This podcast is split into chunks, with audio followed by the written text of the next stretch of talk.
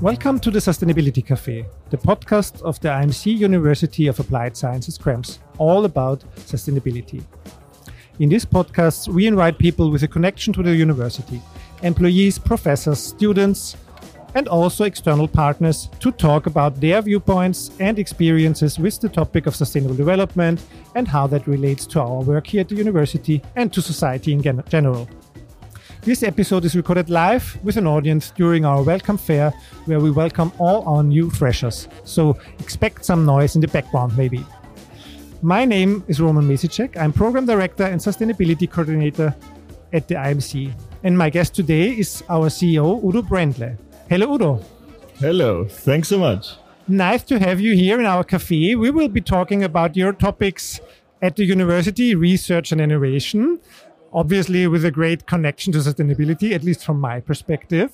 Um, but as always, we start with a more or less uh, more personal question. Um, what's your personal relationship to the topic of uh, sustainability? Have you any historic, uh, I think, experiences, or what are your thoughts about that from a really personal level? Thanks, thanks so much. Thanks for the invitation as well. Two thoughts. Prince, ah, no, I have to correct myself. King Charles now and a roller coaster ride. But okay. with no obvious connection with each other. King Charles, and I want to quote him here, who once said, like, global warming, climate change, the devastating loss of biodiversity are the greatest threats to humanity that we have ever faced, and one largely of our own creation that's quite heavy, I would say. But then the roller coaster. For me, sustainability is like a, a roller coaster ride. I remember like I introduced a course on corporate social responsibility at the University of Vienna in 2004. Mm-hmm. I think at that time, like I was told like one of the first courses, if not the first course with such a title at an Austrian um, university. CSR, so the corporate social responsibility, it became hype. It crashed in 2008 and it slowly started to become hype again. Mm-hmm. Or, and I want to put it now slightly differently, the big question always was like, can profit making companies really help to save our planet? And this is another roller coaster. I recently read a study that the bosses of the Standard and Poor's 500 companies of the biggest like 500 companies in this world are now mentioning like this famous triple bottom lines or the, the mm-hmm. profit, mm. people, planet, um, nine times a quarter in, in, in, in earning calls. A few years back, they mentioned it once or twice. And again, a few year, more years back, they mentioned it most probably 10 to 15 times.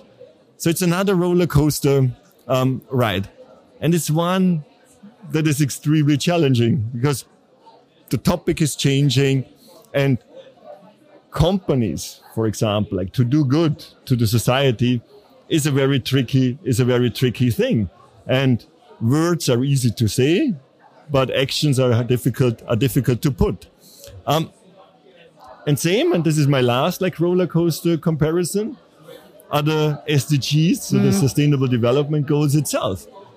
I remember, I think in 2015, there was a proposal of what, like 169 proposed targets, like for, for, for this, for these Sustainable Development Goals. Now, luckily, like we have the 17, um, SDGs, um, but achieving all of them will be very difficult. And I'm closing like the loop now with, um, with Prince Charles again, he, or it was very recently announced that he will most probably not be speaking at the oh, yeah. COP27 in, in, in, in, in Egypt. The reasons at this point can only be guessed, but maybe it is related to the fact that the UK itself is not meeting the climate targets it, it, it mentioned a few years back it wants to achieve a roller coaster through and through. Mm-hmm. Yeah, when we talk about roller coaster, what comes to my mind obviously is the Viennese Prater.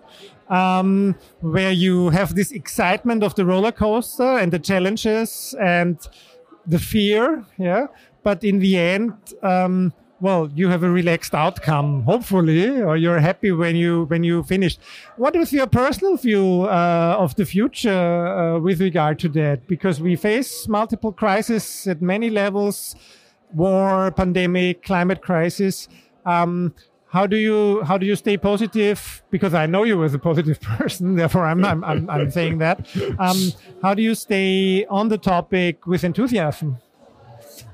I would put it like this, as you said, like I'm, I'm, I'm a notorious optimist. So, um, I, th- I think mankind has, has shown so often, like over, over the years that we are, that we are able to, to, to address, to address challenges. And we do not really have to look very, very far. Like challenges are dictating our, mm-hmm. our, our lives today, our, our lives today as well. But I think it needs the, the, the optimism and it needs a focus on the topic itself to really address these challenges we are, we are, we are facing today. But sustainability in itself is a solution. It's, it's, it's, it's the tool we have like to address the challenges society today is facing. Mm-hmm. Yeah. And we as a university obviously play a big role. Um, your topics at the university are, as mentioned before, research and innovation. Um, what can we expect from the university doing with regard to the SDGs, to sustainability?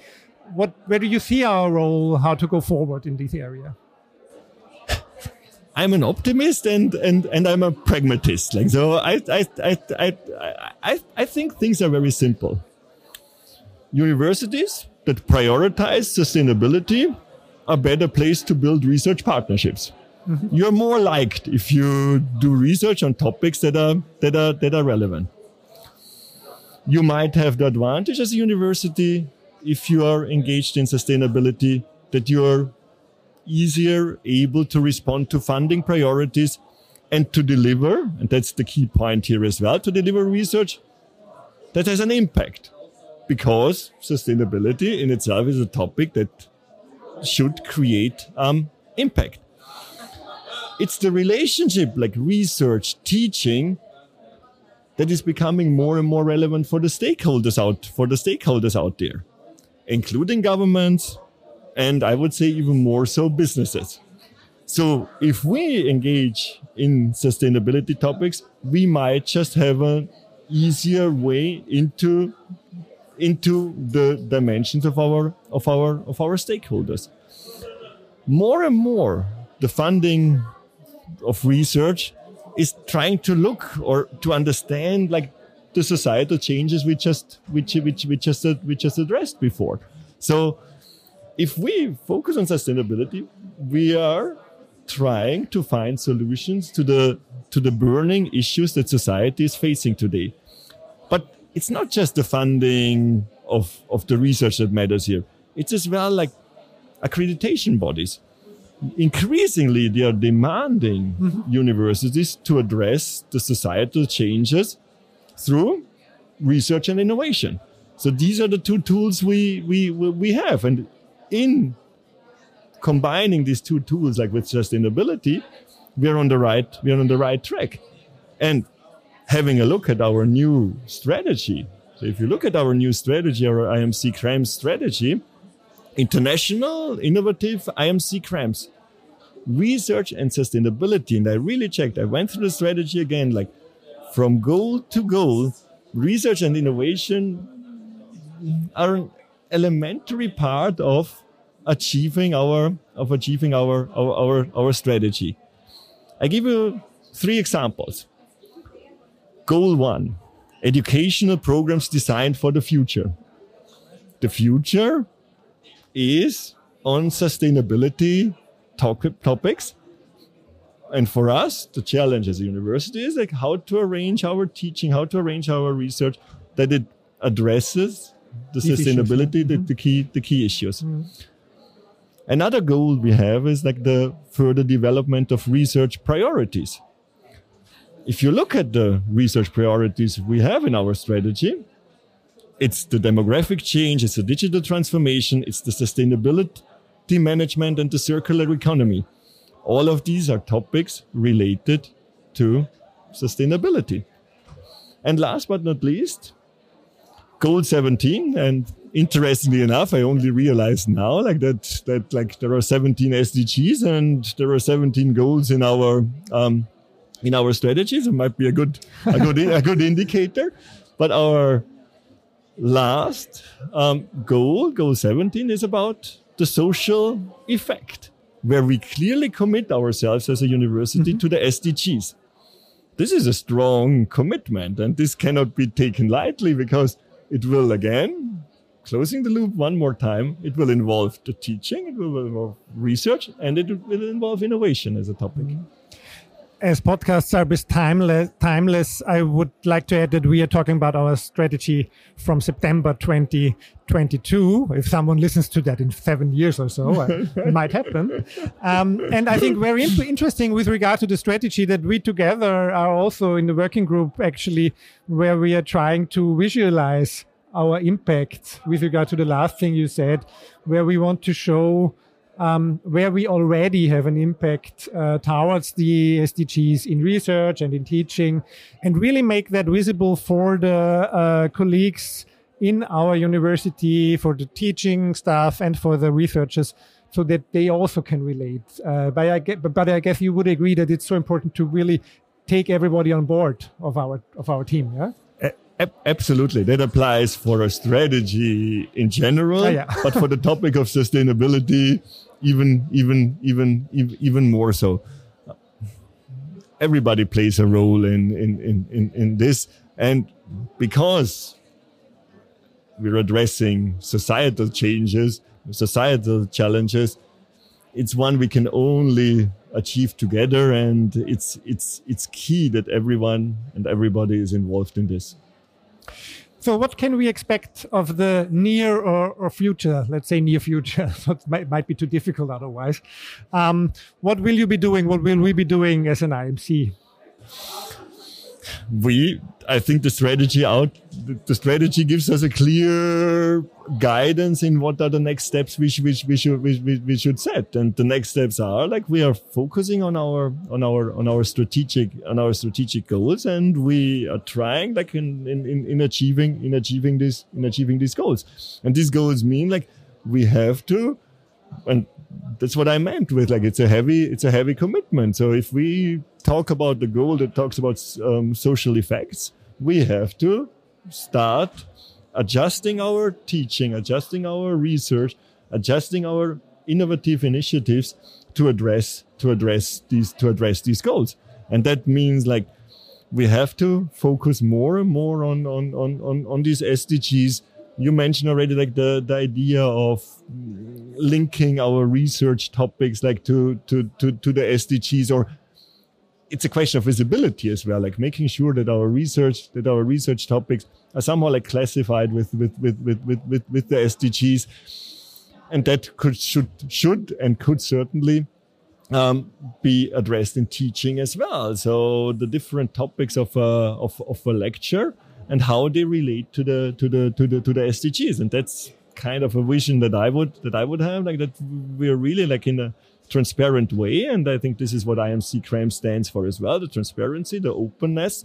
That we start like looking into our classrooms as well and seeing like on how are the topics we are discussing in a class related to the to the to the different SDGs, for example. Yeah, I think as well that we have quite a good uh, a good ground uh, already uh, in our university. But as you mentioned before, there are these big challenges ahead, um, and we will have to, I think, double or triple our efforts in many areas. Unfortunately. Um, thank you very much, Udo, for this talk. Um, we were happy to have you here in our latest episode of the Sustainability Cafe. Thank you for your interest, dear listener, uh, in sustainability at the IMC University of Applied Sciences Krems. This and all other episodes can be found under imcsustainabilitycafe.podigee.io. The podcast is produced by our IMC Media Lab. I'm looking forward to your feedback at sustainability at fh-krems.ac.at. Bye bye.